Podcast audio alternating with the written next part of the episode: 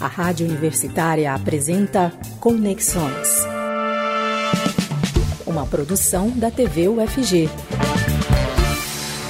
Está tramitando no Congresso Nacional mais uma proposta de reforma trabalhista, que pode promover mudanças permanentes nas leis que regem o trabalho no Brasil. Dentre essas alterações, está a criação de uma modalidade de trabalho sem direito a férias, 13º salário e FGTS e uma outra modalidade em que o trabalhador não teria carteira assinada, nem direitos trabalhistas e previdenciários e receberia apenas uma bolsa e vale transporte. E hoje nós vamos discutir essas propostas que estão dentro da mini reforma trabalhista e também as demais questões envolvendo esse projeto que está tramitando no Senado Nacional. Então, esse é o tema do Conexões de hoje, essa terça-feira, dia 31 de agosto de 2021. Eu sou Camila Maia, estou aqui com você até às seis e meia da noite. Eu sou uma mulher branca, de cabelos compridos e escuros, Hoje eu estou com uma roupa preta com algumas estampas em vermelho e branco. Estou aqui sentada em frente à minha estante de livros. Tem alguns livros coloridos e também alguns adereços. E como sempre, a partir aí de alguns meses, nós contamos com a participação de um intérprete de Libras, e dessa vez é o Antônio Filho, que é estudante da Faculdade de Letras da UFG e integrante do projeto Intercomunicação. Muito obrigada, Antônio, pela sua presença aqui com a gente falando um pouquinho sobre o Antônio, as características físicas dele, para ajudar as pessoas que têm baixa visão ou são cegas a entender um pouquinho o nosso programa. Ele é um homem pardo, tem cabelos lisos e pretos que estão acima do ombro. Ele está vestindo uma camiseta preta está na frente de um fundo branco. Lembrando para você que o Conexões é exibido em várias plataformas. Na TV UFG, canal 15.1 do Sinal Aberto, canal 21 da NET Goiânia, no nosso site, no aplicativo da TV UFG e também nas redes sociais. O programa também é transmitido simultaneamente na Rádio Universitária. Você pode escutar pelos 870M, pelo site da rádio e pelo aplicativo Minha UFG. Depois, esse debate vira um podcast e fica disponível em qualquer dia e horário nos perfis da Rádio Universitária, no Deezer e no Spotify. Agora que eu já fiz todas essas apresentações, eu vou apresentar também os nossos debatedores de hoje, que vão conversar comigo a respeito da mini reforma trabalhista. São eles o Marco André Carvalho, que é advogado trabalhista. Muito obrigada pela sua presença, Marco. Olá, Camila. Olá, telespectadores. Eu que agradeço a presença e a oportunidade de poder participar de um debate é, de tamanha importância. É, fico muito feliz com o convite espero poder participar e contribuir da melhor forma possível. É, eu sou um homem negro, é, atrás de mim tem um fundo com, com alguns livros, à minha esquerda tem uma foto comigo e com a minha avó, e eu estou de terno e gravata, com um terno azul marinho e gravata rosa. Gostei da sua descrição. Obrigada, viu, Marco? Também vou conversar agora com mais uma pessoa que vai me explicar e explicar para você que está em casa a respeito dessa proposta, que é o Fabiano Coelho, que é juiz do trabalho e também doutorando em Direitos Humanos pela Universidade Federal de Goiás. Fabiano, muito obrigada pela sua presença. Boa tarde, Camila. Boa tarde, Marco, todos os telespectadores ouvintes. É uma satisfação estar aqui nesse debate tão importante para a sociedade brasileira, para os trabalhadores e empresas em geral. Eu sou um homem de cor branca, de 46 anos, uso óculos. Estou aqui no, no meu cantinho de trabalho em casa, onde eu tenho uma, uma parede de fundo verde que eu uso, tendo em vista que eu participo de várias é, gravações para as redes sociais. O, o fundo verde ajuda nas edições e estou com a camisa clara, é, listrada bem de, de leve e usando uma cadeira de gamer, né? Que é, eu tenho um problema de, de coluna aqui, que é a única coisa que me aguenta para ficar aqui é, algumas horas, quando necessário, para trabalhar. Obrigada também pela sua descrição, Fabiana. E antes da gente começar o debate, eu tenho que fazer um convite para você que está aí assistindo a gente ao vivo nessa terça-feira, por qualquer plataforma. Ouvindo a gente pela rádio, ou assistindo pela TV, ou acompanhando pelas redes sociais, você pode participar desse debate, mandando suas sugestões, seus comentários e também suas perguntas, que eu vou tentar repassar para os nossos entrevistados. Os nossos canais de comunicação são o chat na transmissão do YouTube e também na transmissão do Facebook, o aplicativo da TV UFG, e você baixa ele facinho, gratuitamente, para o seu celular de modelo Android. E por último, o bom e velho WhatsApp. Você manda uma mensagem para gente pelo 62 99181 1406. 99181 1406. Espero aí a sua questão para a gente poder incrementar esse debate. Mas, para começar, queria fazer a primeira questão para o Fabiano. Fabiano, uh, quais são os impactos desse projeto, né, caso esse projeto seja aprovado? E queria que você tentasse explicar também rapidamente para a gente por que mais uma proposta de reforma trabalhista, sendo que a gente já teve um projeto grande aprovado há alguns anos, a gente já teve outras pequenas questões também é, que sofreram mudanças, inclusive agora durante a pandemia, né, para tentar facilitar o acesso ao mercado de trabalho, porque mais uma mini reforma. Bom, é, Camila, é, eu, eu preciso assim fazer uma, uma ponderação de, de início, né, uma, uma visão particular que, eu tenho acerca desse, desse fenômeno, que é essa, essa manifestação de, de vontade do Congresso Nacional de buscar uma, uma reforma trabalhista com uma certa profundidade não é um ato isolado na, na cena pública brasileira dos últimos anos. Né? É, a partir de 2017, né, em especial na era do presidente Temer e depois continuando com a era do presidente Bolsonaro, a gente percebe que há um, uma movimentação tanto do Poder Executivo quanto do Legislativo em busca de reduzir a, a legislação trabalhista, de amenizar a proteção ao, aos trabalhadores, com a construção de um discurso que tenta convencer até mesmo os trabalhadores de que quanto menos proteção a lei der para o trabalhador, melhor seria, porque a, a liberdade de, de ajustar condições de trabalho com o empregador, ou mesmo a empresa impor modelos mais flexíveis de contratação, que isso favoreceria né, a, a, o incremento de postos de trabalho no Brasil. É, eu, recentemente, inclusive, como parte do meu doutorado, que é pela Universidade Federal de Goiás, eu escrevi, inclusive, um texto é, falando do lawfare trabalhista, né, que seria o uso do, das instituições públicas como um verdadeiro é, é, artifício de guerra contra os direitos sociais, dentro dessa lógica que vem se buscando construir no Brasil nos últimos anos. Que é uma, uma lógica que, particularmente, é, eu faço uma, uma crítica, porque nos últimos anos a gente teve um momento bem significativo do mercado de trabalho no Brasil, que foi no final de 2013, em que nós chegamos a uma situação considerada como de pleno emprego. Né? A situação em que o, o desemprego teve no, no, momento mais baixo da história. E isso se deu sem sacrificar nenhum tipo de direito trabalhista, porque o que ocorre é que, na verdade, para você movimentar o mercado de trabalho, para você incrementar postos de trabalho, eu preciso ter uma economia pujante. Não adianta, numa situação de crise, criar novos e novos mecanismos de precarização dos direitos trabalhistas, isso não vai resolver o problema do desemprego. Pelo contrário, isso tende a aprofundar a crise, é o que a gente percebeu a partir da reforma trabalhista de 2017, em que nós tivemos uma significativa queda da massa salarial dos trabalhadores, isso implica numa redução do mercado consumidor e a economia como um todo ela é é, prejudicada. Então, é, é um, um, fenômeno que está dentro do, de uma movimentação é, política que já vem de, de alguns anos, né?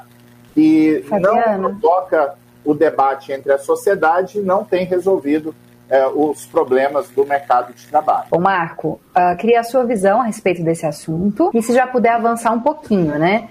O Fabiano falou sobre as questões de o porquê, né? Nós estamos tendo uma outra proposta de alteração, Uh, falou dessa questão de muitas vezes existir um discurso do governo de que é necessário reduzir direitos para que haja um aumento da população empregada, né, com emprego formal, que o empresariado vai preferir né, gerar empregos que tenham menos cargas né, e menos empecilhos para esse trabalhador. É, e queria que você também falasse já um pouquinho dessa atual proposta que está tramitando nesse momento no Senado, né, que já trouxesse para a gente quais são os impactos que ela pode causar. Claro. É, essa medida provisória, que agora está sendo votada para ver a possibilidade de virar lei, ela passou pela Câmara e agora ela está no Senado. Ela era a antiga MP 1045, que falava sobre os benefícios emergenciais de redução e suspensão do contrato de trabalho. Quando ela entrou na Câmara, ela tinha 25 artigos.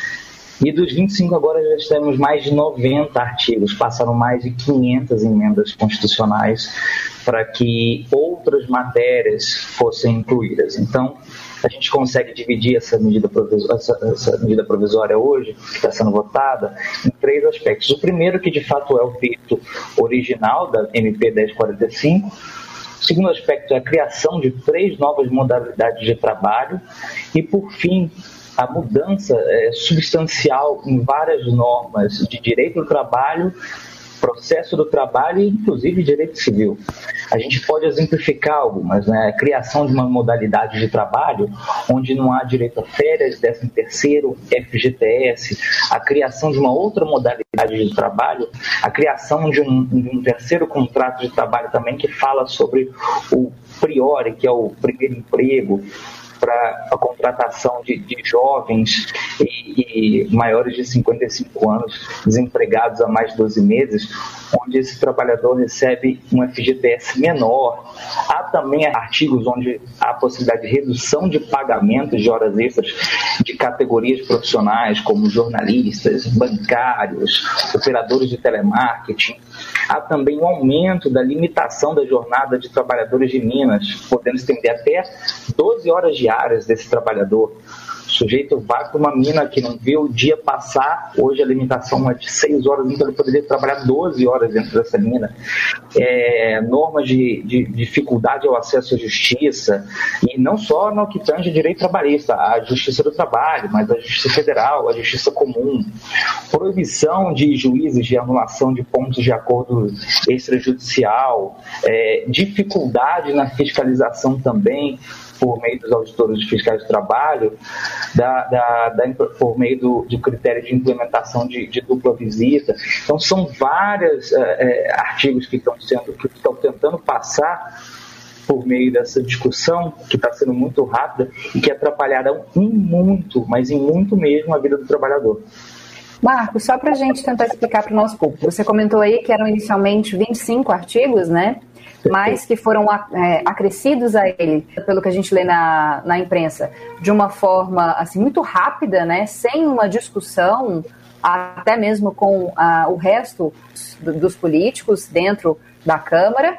É, e essas alterações, que inicialmente seriam para gerar empregos ainda por causa da questão da pandemia, né, aumentar os postos de trabalho durante esse momento em que viu-se a necessidade né, de muitas vezes reduzir esses direitos para aumentar postos, mas isso vai ser mantido na CLT, né? Vão ser alterações permanentes, não só que vão durar durante a pandemia. É isso ou eu entendi errado? Perfeitamente, nós estamos falando de alterações permanentes. O que tem de, de temporário seriam os tipos de contratação, né? Mas as outras alterações todas de cunho permanente. Então a gente não está falando de uma medida provisória que está vindo aplicar alguma modificação no, no arcabouço jurídico, no ordenamento jurídico brasileiro, em razão da pandemia, em razão desse tempo de crise sanitária que nós estamos vivendo. Nós estamos falando de alterações substanciais permanentes e que têm supostamente um objetivo de tentar melhorar a crise sanitária e econômica, mas que de fato não, não farão ao meu ver, não farão. Fabiano, é, vou tentar tocar em alguns pontos que o Marco destacou com vocês dois. Uh, nós estamos, estamos falando da criação de modalidades de emprego em que o trabalhador não tem é, direitos mínimos que são garantidos pela CLT aí há mais de 50 anos, como uh, 13 terceiro salário, FGTS. De que forma que isso vai impactar o mercado de trabalho? É, isso pode fazer com que uh, os postos regulares que nós temos sejam substituídos por essas modalidades de trabalho. Isso pode prejudicar ainda mais a situação do trabalhador que hoje já enfrenta é, inflação, salários muitas vezes sem aumento, que já não dão conta da realidade do país frente a essa inflação, frente ao preço de tudo né, na nossa vida. Como é que você vê isso? Trocar postos de trabalho, Camila, demais que estão nos acompanhando, não seria possível, isso configuraria uma, uma nítida fraude. Agora, uhum. o problema é que como a legislação ela vem num momento em que dificilmente a gente é, vai chegar a uma situação de crise pior do que se encontra hoje, né? o que vai é, acontecer é que, à medida que a, a pandemia termine, porque eu não acredito que os empresários vão contratar trabalhadores agora, que vão se sentir estimulados só porque tem novas modalidades, vão contratar pessoas para ajudar o país a sair da crise. Isso não vai acontecer. O que vai acontecer é que, à medida que determinados setores da, da economia possam aquecer né, a, a, a, contratação, haverá uma tendência de que as empresas contratem nessas novas modalidades que são novas modalidades. A, a, a, o priori, né, que o, que o Marco comentou, que é, a, a é uma modalidade para primeiro emprego ou para retomada do, do emprego daqueles que estão há mais de um ano sem posto de trabalho. Né? Isso vale tanto para pessoas com 18 a 19 anos, como para pessoas é, maiores de é, 55 anos, se não me engano. Né? Isso é praticamente é uma, uma retomada da MP do contrato verde-amarelo. Eu cheguei a escrever um livro sobre essa medida provisória verde-amarelo, que ela era gigante, e agora o Congresso Nacional embutiu dentro da medida provisória essa modalidade. Aí tem uma outra modalidade também, que é o, o que é uma, uma forma de, de reinserção no mercado de trabalho de algumas pessoas, e também uma situação de serviço voluntário. Essa questão do serviço voluntário me parece perigosíssima, principalmente uma regulamentação próxima a um período eleitoral, né? Que o ano que vem a gente vai ter eleições, né? Por quê? Porque essa modalidade de serviço social voluntário que não tem é, vínculo de emprego, não tem direito trabalhista nenhum, né? ela vai poder ser utilizada pelos municípios que fariam convênios com a União Federal, indicando o número de vagas e para que tipo de atividade poderia ser utilizado esse instrumento de contratação. Só para a gente esclarecer, esse trabalho voluntário você está citando é aquela modalidade em que o trabalhador não recebe um salário, mas uma bolsa e um vale alimentação, é isso? Também, porque tem, tem é, é, essa modalidade ela é precária, né? ela, ela não tem como ela tem um nome de trabalho voluntário, não pode falar nem em salário, em pagamento de salário. Então, por isso, fala numa, no pagamento de uma bolsa, vale transporte, justamente como a lei diz que não tem vínculo empregatício, é aí que existiria o fundamento para dizer: olha, não precisa ter férias, décimo terceiro e outros direitos, porque essa pessoa não é um trabalhador empregado. Se ele não é empregado, ele não precisa ter os direitos da Constituição. Né? Agora, eu, eu destaco, Camila, o meu receio com essa modalidade, se for aprovada, eu ainda tenho minhas dúvidas se o, o Senado Federal vai aprovar o projeto do jeito que está, é, para a questão até da moralidade pública, é um instrumento perigosíssimo, porque vai permitir que municípios em todo o país possam contratar pessoas sem concurso público, né? E utilizando a, a crise como fundamento. Fala, não, a gente está, o prefeito aqui está disponibilizando 50 vagas para ajudar as pessoas a terem renda no município. Mas qual será o critério de seleção dessas pessoas. Né? A lei não garante um critério objetivo, como tem lá no, no, no concurso público, né? que você tem uma, uma isonomia nas condições de, de disputa entre as pessoas que tenham interesse em prestar serviço para o poder público. Então, esse instrumento também eu, eu, eu temo que não só precarize as relações de trabalho, mas também sirva como é, instrumento político num período pré-eleitoral. Marco, queria sua opinião para a gente fechar esse primeiro bloco a respeito disso. Né? Você falou das modalidades, mas você não deu a sua opinião assim como o Fabiano, né? De que forma que você acha que isso vai impactar o mercado de trabalho brasileiro? É, vai aumentar o número de postos criados? Os empresários vão se sentir uh, satisfeitos com essas medidas, né, impulsionados a criar novos postos, de que forma que isso vai refletir também na classe trabalhadora, né, para o trabalhador desempregado ou no mercado formal que procura uma qualificação, é, ao assumir um posto de trabalho desse, né, qual vai ser a condição desse cidadão? É, eu, eu, eu coaduno com o pensamento do Fabiano em especial que a gente está próximo de, de, um ano de, de, eleição. Então, a gente tem três contratos de trabalho, onde dois deles são prioritariamente voltados para jovens de 18 a 28 a 29 anos. Então, são contratos de trabalho onde os direitos básicos desses trabalhadores são bem estão estão na, na, no mínimo. Alguns deles onde não há nem direitos básicos previstos na Constituição Federal, como 13º, férias e, e FGTS. É, e eu penso que esse tipo de, de, de, de modelo de contratação que está sendo é, aberto à, votação, ele está sendo feito por um público muito específico, um público de jovem, de jovem periférico, de jovem que está sem acesso aos direitos básicos, que não está tendo uma projeção, não consegue olhar para o Brasil no futuro, que está às vezes há dois anos desempregado, que não conseguiu fazer às vezes uma faculdade e agora que ele vai entrar no mercado de trabalho, ele vai entrar com um direito mínimo.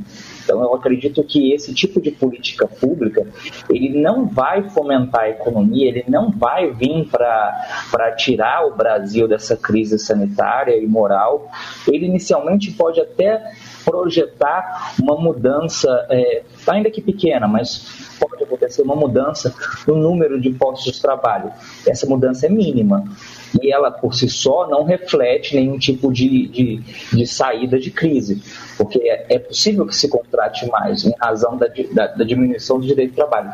Mas o que faz realmente a retomada econômica o crescimento de um país não está vinculado à, à, à, destruição de direito trabalhista, ele está vinculado à, movimentação da economia, ao maior número de consumidores, a uma projeção ao mercado internacional, a qualquer questão, a, a própria ideia do Estado de fomentador da economia e não da, do Estado de destruidor de direito, porque direito trabalhista é, a gente sempre fala, direito trabalhista não é um direito que a gente que a gente pede, é um direito que a gente é de luta. Todos eles são direitos de luta. Então, nossos avós, tataravós lutaram para ter esses direitos e agora a gente está sendo, está perdendo esses direitos sob um suposto manto de, de, de retomada de economia e quem mais está sofrendo é quem mais está perdendo. Você está ouvindo Conexões. Eu sou a Camila Maia e fico com você debatendo sobre mais uma proposta de mini reforma eleitoral que está correndo, por enquanto, no Congresso Nacional. E nós tivemos uma mudança, e como você já percebeu, o Antônio é, nos deixou no primeiro bloco, né? Porque a gente faz aí cada bloco com um intérprete diferente, para não sobrecarregá-los. Então, dessa vez nós contamos com a presença de uma outra intérprete, que também é estudante da Faculdade de Letras da UFG e participante do projeto Intercomunicação, que é a Aline Naramoto. Muito obrigada pela sua presença, Aline. Bom, a Aline é uma mulher branca, de pele clara, com os cabelos castanhos na altura do ombro. Ela está nesse momento com uma camiseta verde e ela está na frente de um fundo de cor azul. E a Aline também usa óculos, um óculos mais ou menos quadrado. Bom, fiz aí a apresentação da Aline para vocês conhecerem um pouquinho da nossa intérprete e vou voltar para os nossos entrevistados, só para retomar, quem chegou aí de última hora e não sabe com quem que a gente está conversando. Os nossos dois entrevistados de hoje são o advogado trabalhista Marco André Carvalho e também o juiz do trabalho e doutorando em, direi em Direitos Humanos pela Universidade Federal de Goiás, o Fabiano Coelho. E peço para você que está aí com a gente, não deixe de acompanhar a nossa programação na TV UFG 15.1 do Sinal Aberto, 21 da NET Goiânia, no site, no aplicativo, nas redes sociais. A gente tem vários canais para você conferir a nossa programação e o Conexões também. O programa vai ao ar simultaneamente na Rádio Universitária, nos 870, no site e também no aplicativo Minha UFG. E se você não tiver como assistir na terça-feira, você pode acompanhar em qualquer horário, qualquer dia da semana, como podcast lá no perfil da Rádio Universitária no Deezer e no Spotify. Já vou voltar para os nossos entrevistados para a gente aproveitar a nossa última meia hora. Vou começar com o Marco dessa vez, depois passo a palavra para o Fabiano. Marco, a gente até estava conversando aí no intervalo que vocês disseram que é difícil encontrar alguém que seja favorável a essa medida, até mesmo dentro uh, do governo, né, dos apoiadores do governo federal de Jair Bolsonaro. Então, a quem esse projeto pode beneficiar? Por que fazer essa proposta agora, dessa forma como foi feita, né? Sem uma discussão com a sociedade, uma forma um pouco apressada? A quem beneficiaria esse, esse tipo de reforma caso ela seja aprovada? É. Essa reforma, muito possivelmente, é, beneficia grandes empresários, grandes empresas, grandes conglomerados. É, e também é, a, quem está tentando se eleger para o ano que vem. Porque por meio do, de uma das modalidades de contratação, como a gente falou, né, que é pelo Programa Nacional de Prestação de Serviço Voluntário, que de voluntário não vai ter nada, você consegue ter uma infinidade de cargos políticos à disposição é, de, de, de prefeitos e prefeituras. Além disso, a criação de dificuldades para a fiscalização do trabalho, como a implementação de, de, de regras de critérios de dupla visita. Porque a regra hoje é que o fiscal do trabalho identifique a irregularidade e apresente a multa.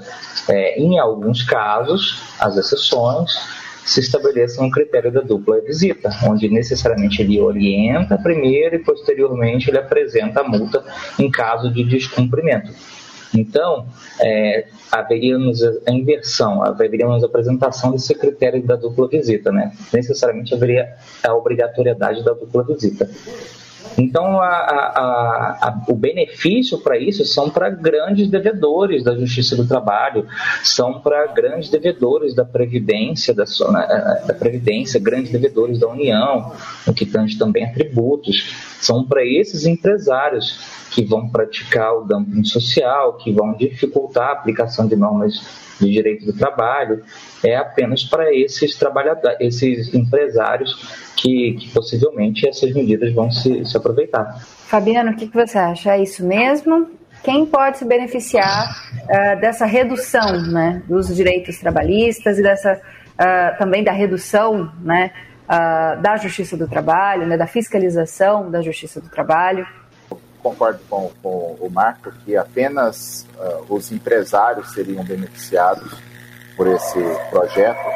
E isso revela dois problemas de, de legitimidade, eu diria até, dessa mini reforma trabalhista. Né? Primeiro, é, Camila, o Supremo Tribunal Federal tem um, um entendimento que já foi aplicado algumas vezes e, e que o Congresso Nacional vinha seguindo que é no seguinte sentido: você não pode fazer o que na, na, na gíria parlamentar fala assim em colocar jabutis dentro de um projeto, dentro de uma medida provisória, né?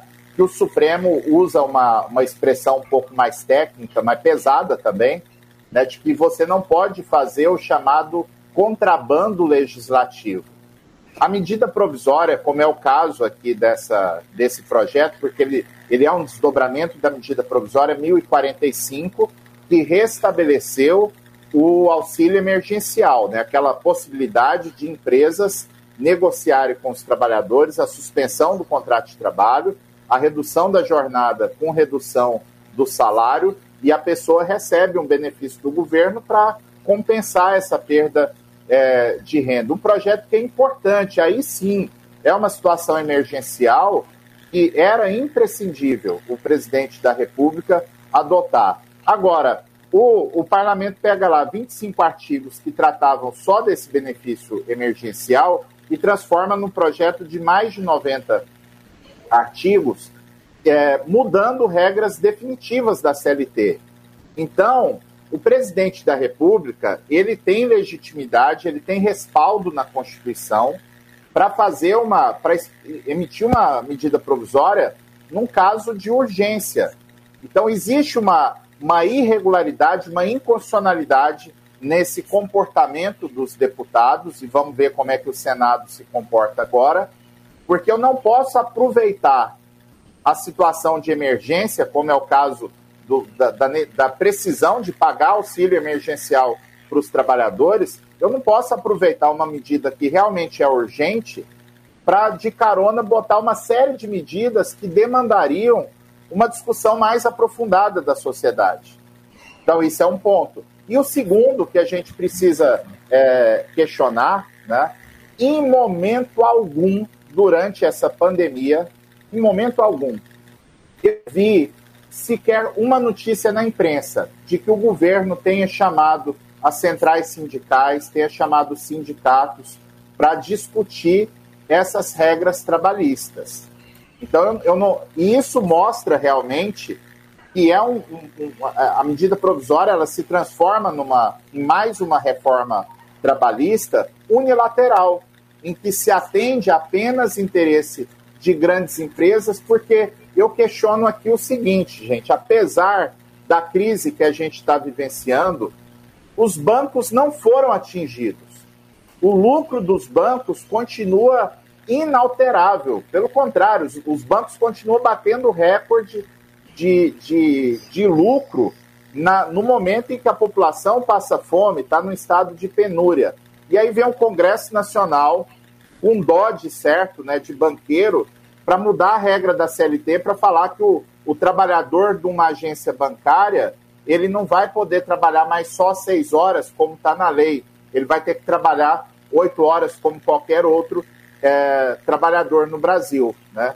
Qual o interesse que se justifica nesse momento de mudar jornada de trabalho de bancário? Os bancos estão até em jornada reduzida, né? porque não, não, em razão da, da pandemia. Então, são, são pontos que a gente. É, mineiro, né? Como o, o, o, o Marco lembrou no bloco anterior, como é que eu vou colocar um trabalhador que está no subsolo, numa mina de subsolo, um local que é insalubre, que tem naturais dificuldades de, de ventilação, é um trabalho que é penoso para o trabalhador. Eu vou autorizar que essa pessoa trabalhe até 12 horas por dia, sendo que hoje a lei permite só seis. E não é porque o legislador foi com a cara dos mineiros. A, a legislação que fixa regras, inclusive para jornalista, né, que a lógica é uma jornada de cinco horas, isso parte de estudos de medicina e saúde do trabalho, que estuda, olha, qual o impacto da jornada na saúde física e mental de uma determinada categoria de trabalhadores. E é com isso que o legislador, ao longo de décadas, vem trabalhando. Então, eu não posso, e, e, e se eu adoto esse comportamento agora, de aproveitar a carona de uma medida provisória e fazer ruir toda a proteção que existe no Brasil de jornadas especiais que se justificam pelo desgaste de determinadas profissões, isso mostra que é um projeto unilateral que visa realmente atender apenas interesse de empresários. Bom, Marco, é, falando sobre um outro ponto, né? Fabiano bem destacou que a proposta não foi discutida, né, com os sindicatos, com a classe trabalhadora, e e parece que dessa vez há pouca movimentação também em relação até mesmo à divulgação uh, desse projeto que está correndo né, no, no Congresso. A gente sabe que cada dia há uma, uma nova, um novo escândalo, né, uma nova declaração bombástica para cobrir, mas parece que não se tem falado muito sobre a votação dessa proposta, né, que já deve ser na semana que vem, no dia 7, né, que você havia me dito. Por que, que também não tem se falado muito sobre isso? As cortinas de fumaça que estão sendo criadas pelo governo federal estão conseguindo esconder a tramitação desse projeto? É, eu, às vezes, eu confesso, isso é um ponto de vista pessoal, se de fato é uma, uma cortina de fumaça, uma atrapalhada, ou os dois, o que, que acontece? Mas sim, na, a gente tem a, o limite para o Senado falar sobre esse, essa medida provisória até o dia 7 de setembro. Só que quando ela estava na Câmara, o Brasil estava discutindo a possibilidade de voto impresso, sendo que nós temos uma, um sistema de justiça eleitoral mais importantes, sérios e imparciais do planeta. Nós somos modelos, é modelo para o planeta. Então, assim, é, a gente fica discutindo a, a roda quando a boiada está passando, e está passando com força. Infelizmente, é, até mesmo o instrumento pelo qual a gente teria que discutir ela, que é por medida provisória, é um instrumento que também não faz jus ao procedimento de discussão de matérias tão sérias como o próprio doutor Fabiano falou, a gente está falando de jornada de mineiro, é, abrir possibilidade de pagamento de hora extra ou de aumentar a jornada de trabalho de bancário para um setor que são dos banqueiros que está recebendo muito, é, talvez até mais do que em, em, em situações normais.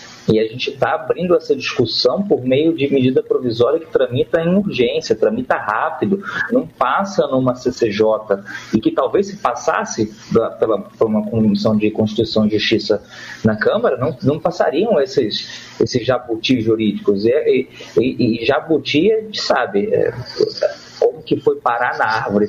Alguém colocou, e a gente está sabendo quem está colocando, e quem está colocando, está colocando na surdina, na calada da noite, para dificultar a gente ter acesso a esse tipo de, de matéria, ter acesso a esse, a esse, tipo de discussão.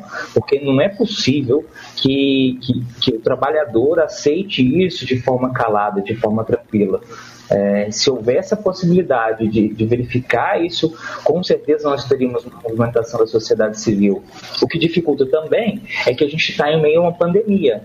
Então, protestos e, e, e qualquer tipo de manifestação vias públicas fica muito complicado, é, até em, em, razão das normas sanitárias.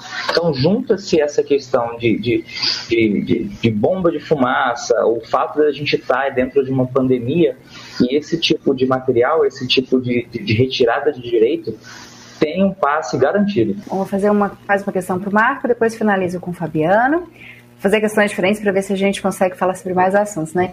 Marco, queria que você falasse com a gente um pouquinho mais sobre essa questão é, do que é previsto para a Justiça do Trabalho. Né? Você falou vão dificultar a questão uh, das verificações né, em locais uh, em que há algum tipo de denúncia, algum tipo de prática ilegal. A gente sabe que o Brasil ainda tem é, muito trabalho escravo, né, trabalho análogo à escravidão. Uh, todos os dias a gente vê notícias sobre pessoas que são resgatadas. De que forma que isso pode alterar a a Justiça do Trabalho, né, a fiscalização, sabendo também que os órgãos de fiscalização estão sendo uh, enxugados né, nesse último governo.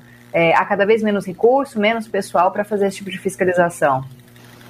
Sim, eu, eu até falaria mais, eles estão sendo sucateados.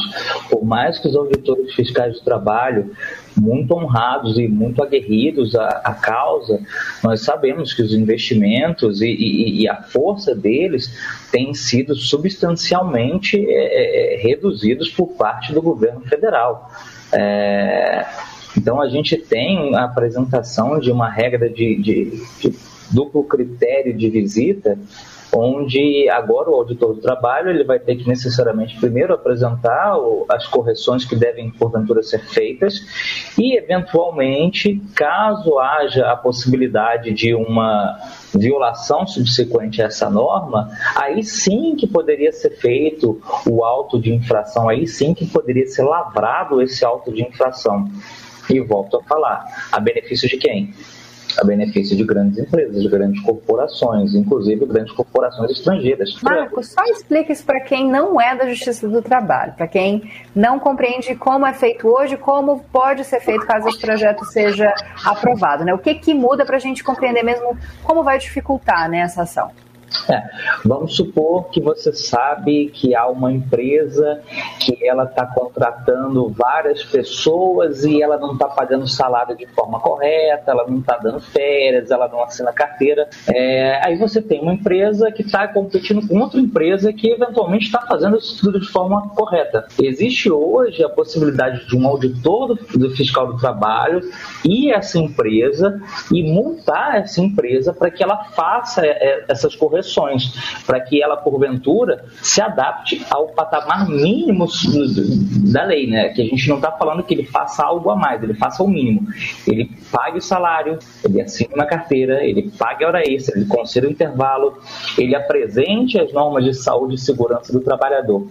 O que a gente está vendo com a reforma é que, se caso isso passe, a gente está necessariamente falando que o auditor do trabalho tem que ir lá, fazer um trabalho que o, o, o, empresário já deveria ter feito, porque a norma já tem publicidade. A norma é quando a gente é, quando é apresentada, ela é publicada no Diário da União. Então todo mundo tem acesso a ela. E aí esse empresário vai ter que necessariamente ter toda a paciência e parcimônia possível de ter um auditor fiscal do trabalho para ter que explicar o beabá para ele, sendo que ele já sabe, ele faz isso de forma proposital. Muitas das vezes, é claro. Há casos em que, de fato, é, é, não é de forma proposital, mas há pessoas, há empresários que fazem isso de forma proposital. E aí nós teríamos esse critério da dupla visita, um benefício único exclusivamente desse, desse mal pagador. Inclusive, o bom pagador, o, o bom empresário, ele também sofre com isso, porque em razão do não pagamento do mínimo que se é feito pela Justiça do Trabalho, as horas extras, a assinatura de carteira de trabalho, o DSR, esse empresário que faz errado, ele recebe mais. Então, a gente tem um dumping social aí também, o, se beneficia pelo pagamento errado. Vou passar a última questão para o Fabiano. Infelizmente, a gente já está nos encaminhando para o estamos nos encaminhando para o final do programa. Bom, Fabiano, você no início do, do, do programa, já na primeira resposta, você uh, criticou nessa medida e já afirmou que uh, não vai aumentar os postos, não vão aumentar né, os postos de trabalho, o empresariado não vai se sentir influenciado a abrir novos postos. Uh, comentou sobre o, o, ano de 2013, se eu não me engano, né, em que havia pleno emprego. O que a gente está vendo agora é o contrário, né? Nós temos mais de 14 milhões de pessoas desempregadas, é, e isso ainda já nesse processo que supostamente seria de início de retomada, né? O emprego ainda não, não foi retomado, 40% da população em trabalho informal, muitas por causa da pandemia, né? Foram demitidas e foram para o trabalho informal. E a gente já sabe que o governo já teve já fez discursos dizendo que o trabalhador um dia tem que escolher entre posto de trabalho e os direitos. É. Um dos os dois não daria. Queria que você falasse para a gente o que poderia ser feito para melhorar essa situação, né, frente à pandemia, frente ao mercado de trabalho desaquecido, a esse número tão grande de pessoas desempregadas ou na informalidade, que não fosse essa medida? A gente teria algo que poderia ser feito nesse momento, Fabiano? É. É, é, essa pergunta é, é difícil, um pouco difícil de responder, né, Camila? Porque qualquer resposta que a gente dê, alguém pode falar assim: ah, não, mas falar é muito fácil para quem não está no, no governo eh, enfrentando um problema. Mas a, a realidade, né, Camila, isso é, existem vários dados é, internacionais sobre a Covid, né, que o, o Brasil é um do, dos países em que a gente teve um pior desempenho quanto ao enfrentamento da crise sanitária. Isso representa no número de, de óbitos, né, que infelizmente é, é difícil algum de nós não não conhecer alguém que, que relativamente próximo, né, que faleceu de Covid-19, né?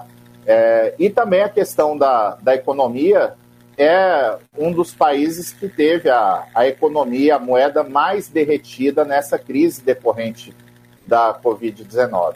O que mostra que houve um caminho equivocado desde o início da, da pandemia e o governo não teve condições, mas é porque a, é a essência do, do governo, é a questão de você é, ter um, um, projeto muito fixo no, no, no, num determinado objetivo e não se é, buscou sequer corrigir os rumos. Né? Porque o que a gente é, percebe, primeiro, né, Camila, não tem como a gente falar em qualquer medida econômica, seja de, de busca de novos postos de trabalho, de qualquer situação que seja, sem reconhecer que o Brasil, infelizmente, voltou para o mapa mundial da fome, enquanto o, o, o, governo brasileiro não adotar uma medida para botar comida no prato do brasileiro, no prato das famílias, qualquer medida que se falar em melhoria econômica, ela vai ser uma, uma medida restrita a poucos, né? Então me parece que o único caminho que hoje haveria como um caminho possível né, para a retomada do, do desenvolvimento da economia, né, é justamente reforçar a posição do trabalhador, é ter um projeto claro de transferência de renda, né? O próprio Bolsa Família está né, com há meses já paralisado por uma possível proposta de mudança do governo que não sai do papel.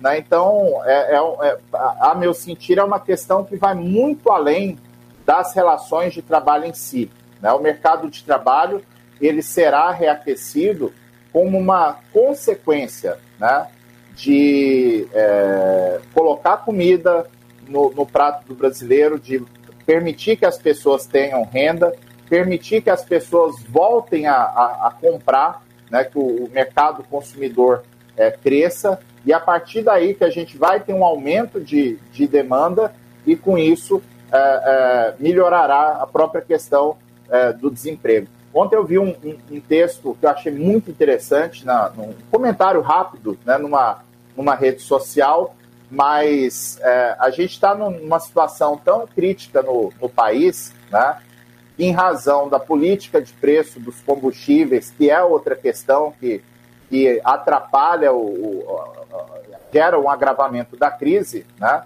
Eu, eu vi aqui uma, uma, um comentário e realmente para quem usa é, transporte de plataformas, né, de aplicativos, né, tem percebido nas últimas semanas que está difícil você conseguir um, um carro para o seu transporte e está bem mais caro que o normal. Por quê? Eu, é uma pesquisa que 20% dos motoristas de aplicativos largaram essas, essa atividade nas últimas semanas por causa do preço do combustível. Então a gente chegou ao ponto que até a economia informal né, provocada pelo desemprego, ela está sendo abalada pela, pela economia é, mais gerida. Né? Então não, não tem jeito, o caminho não é normativo, não é, não é achar que uma medida é, parlamentar, que uma lei, que uma medida provisória vai gerar um milagre econômico, um milagre na, no crescimento dos postos de trabalho. Enquanto não okay, tiver um reconhecimento e, e busca de superação da crise, não há o que fazer. Queria agradecer muito pela sua participação, Fabiano. Um prazer ter você aqui conosco e bem-vindo ao Conexões. Primeira vez que você está aqui com a gente, espero que tenham outras vezes. Obrigado, Fabiano.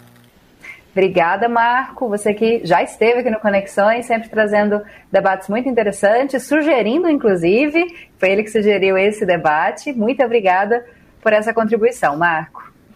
Eu que agradeço, Camila, agradeço ao Fabiano, agradeço a Aline, agradeço também todo mundo da TV UFG, que sempre muito aguerrido nas questões sociais e muito honrado sempre em poder participar e contribuir com um pouquinho muito obrigado. Eu agradeço também a Aline, que está aqui com a gente como intérprete de Libras, e agradeço ao Antônio, que eu acabei não agradecendo no primeiro bloco. Obrigada também, Antônio.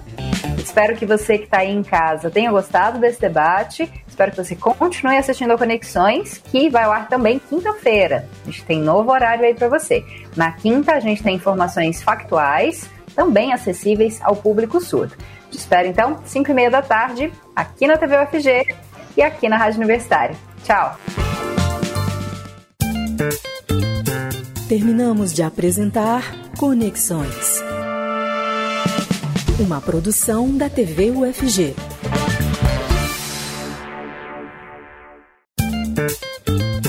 Terminamos de apresentar Conexões. Uma produção da TV UFG.